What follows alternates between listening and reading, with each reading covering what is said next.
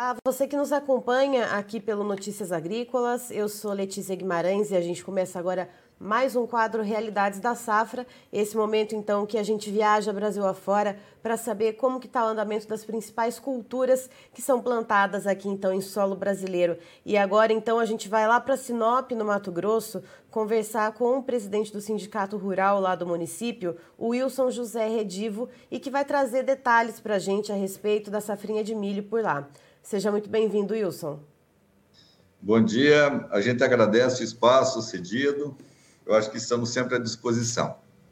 Wilson, a gente vê algumas partes do estado aí do Mato Grosso uh, sofrendo com estiagem, tendo o milho bem prejudicado, né? Alguns, inclusive, perdendo uh, tudo que foi plantado. Uh, mas no caso aí da grande Sinop, como a gente estava conversando antes de entrar ao vivo, você falou que a situação está um pouquinho diferente, né? É, graças a Deus, na nossa região, acho que nós fomos um pouco mais favorecidos pelas condições climáticas. Aqui dá para se dizer que poucas propriedades tiveram é, estiagem prolongada. Então, as condições da nossa região estão diferentes do restante do estado. Nós temos aí em vários pontos do estado no Mato Grosso que a, que a estiagem foi prolongada, 30, 35 dias, e, e prejudicou, afetou bastante a produção esperada do milho o que não dá para se dizer da nossa região, aqui de, de, na Grande Sinop, e as chuvas foram mais regulares que o restante do estado. E ainda assim, apesar dessas chuvas terem sido mais regulares, uh, foi uma chuva ainda um pouco manchada aí na, no município, né, Wilson? É, exatamente. São poucas propriedades que tiveram falta de, de chuva prolongada, né? um período muito é, prolongado de estiagem. Então, dá para se dizer que as lavouras na região norte do estado do Mato Grosso, na região de, da Grande Sinop, elas estão satisfatórias. Eu acho que o produtor dá para se dizer que, que ele vai ter uma produtividade é, mais ou menos dentro da média dos últimos anos ou até acima da média, porque foi investido mais na cultura do milho, sabe? O produtor vem investindo mais em função dos preços atrativos que, a, que o milho está tá proporcionando. E por falar então na média de produtividade aí para a Sinop, uh, quanto que se espera então com essa safrinha já em andamento uh, em sacas por hectare, né? Qual que é a média produtiva? A gente, a gente pode, eu acho que, que é, é, prever esse dado depois que iniciar a colheita. Depois que você iniciar a colheita, que você começa a ter os parâmetros de produtividade da região mas dá para se estimar que vai ficar entre 90 e 100 sacas por hectare, com certeza, dadas as condições é, de chuva que nós recebemos aqui, bastante satisfatórias, é, diferentes do, do restante do estado do Mato Grosso. Então, a gente espera uma produção de 90 a 100 sacos. O forte da nossa colheita se, se acentua no mês de junho e julho, é, com poucos produtores iniciando a colheita agora no final do mês de maio. Acho que são poucas propriedades que vão iniciar a colheita no final do mês de maio. Então a gente tem, estamos no começo do mês de maio, né? Você ressaltou uh, que o trabalho de colheita começa então ali uh, para junho, julho. A gente tem chão pela frente ainda desse milho uh, no campo. E tem alguma preocupação a questão do clima? Como que está sendo uh, olhar para a previsão climática? Tem alguma sinalização de pragas ou doenças? Como que o agricultor está fazendo, então, o trato cultural com a lavoura? Eu acho que nessa fase final, aí, no, na, na fase de maturação, todos os tratos culturais já foram efetuados, sabe? Na sua grande maioria, todos os tratos culturais já foram efetuados.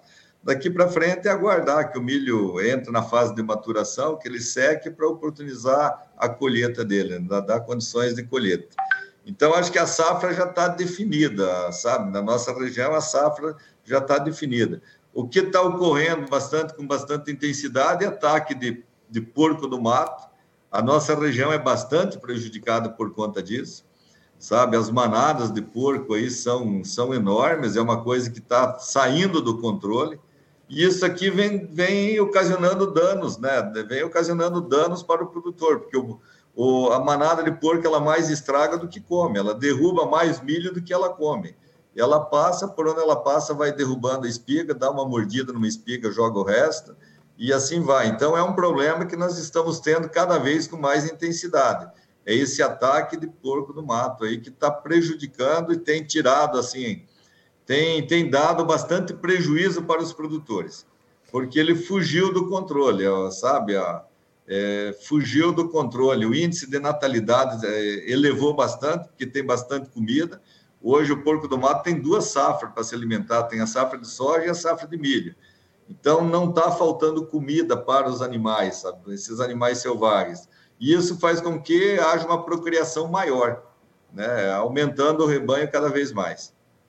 E, uh, Wilson, você chegou a tocar na questão do preço, né? Que o produtor, então, investiu bastante nessa safrinha, tendo em vista uh, os bons preços praticados para o milho. É, qual que é a porcentagem que a gente tem, então, de negócios já travados com essa safrinha? Eu não posso precisar com muita exatidão esse dado aí, mas a gente estima que de 30% a 40% do milho a ser colhido já está travado, já, já, está, já está vendido. Porque os preços eles foram ah, mais ou menos atrativos para o produtor. Então, ele travou 65, 70, 75, teve travamentos anteriores até 75, e o produtor aproveitou essas oportunidades de travar nesses preços aí. Agora, hoje, se a gente analisar o valor dos insumos, o valor do fertilizante dos, né, e dos defensivos, é...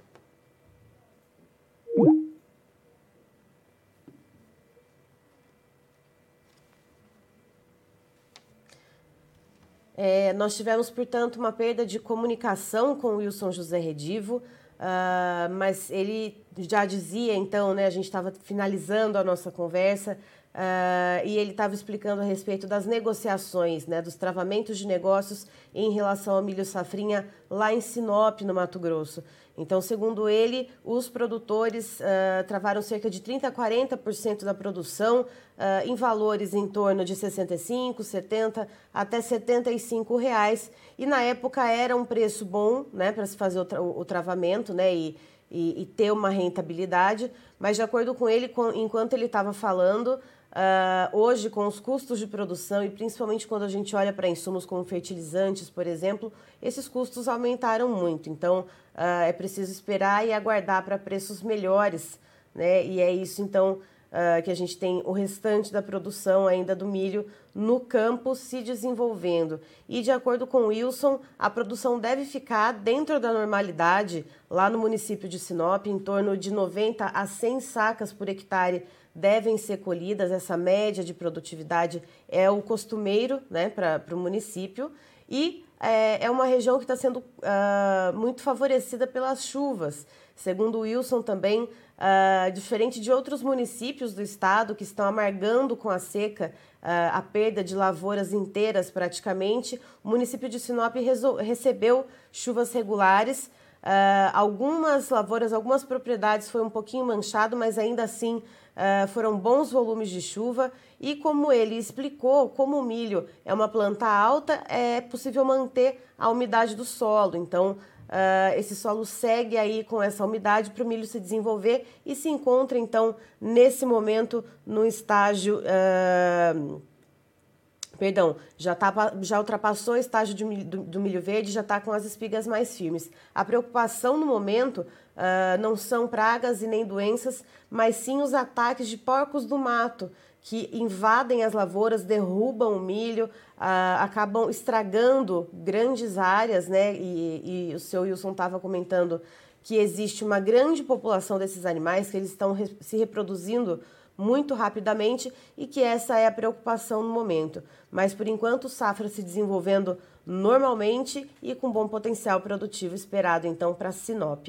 Eu encerro por aqui, daqui a pouquinho tem mais informações para você no Notícias Agrícolas e o Notícias Agrícolas está há 25 anos ao lado do produtor rural. Participe das nossas mídias sociais no Facebook Notícias Agrícolas, no Instagram, arroba Notícias Agrícolas e em nosso Twitter, arroba Notiagre. E para assistir todos os nossos vídeos, se inscreva no YouTube e na Twitch Notícias Agrícolas Oficial.